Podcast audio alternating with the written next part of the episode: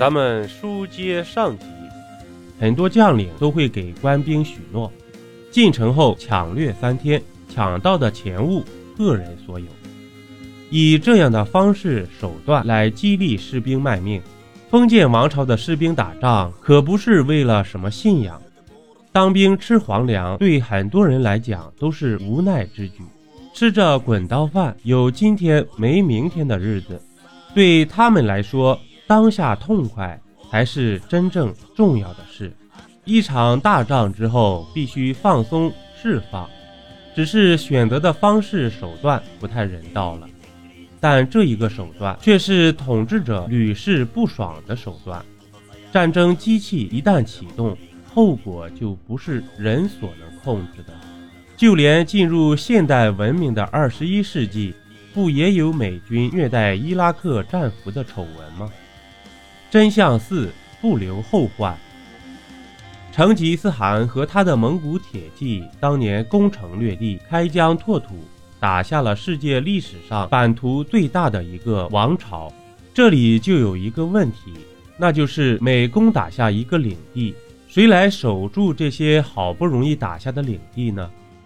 按照惯例，不外乎两种方式：一是留守部分将士占领攻打下的领地。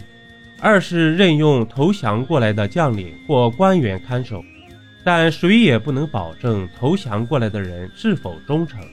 成吉思汗和他的蒙古军队铺的摊子实在是太大了，仅有蒙古的那一点人马，如果每个城市都分派人马占领，结果就是没有多余的人马去扩张地盘了。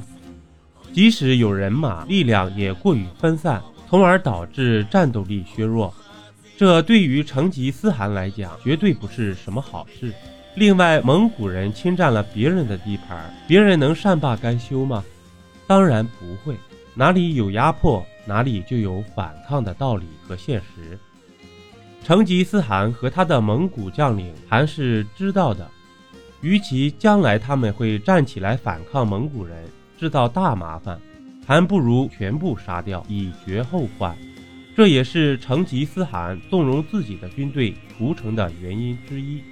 真相五：游牧习性。历史上的游牧民族，因为战争攻略是生活的常态，随时有生命危险，所以挥霍浪费，掠夺得来的资源与消费品。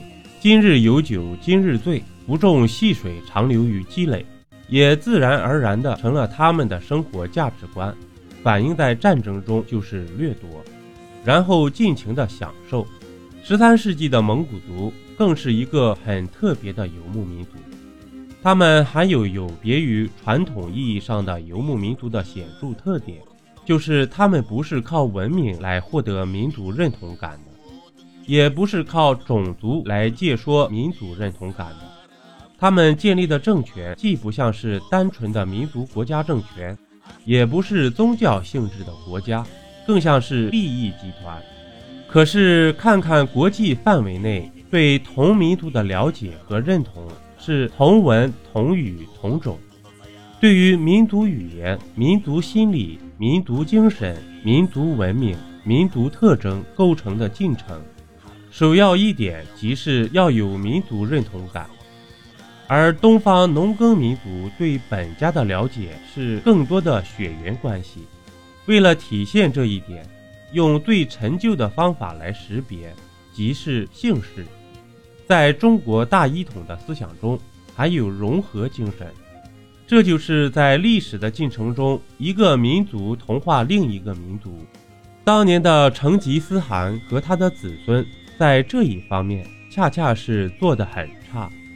他们把民族分等级，除了蒙古族，其他民族都属于劣等人。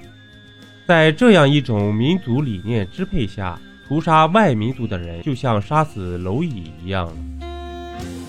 本集播讲完毕，点个关注，订阅一下哦，下集我们不见不散。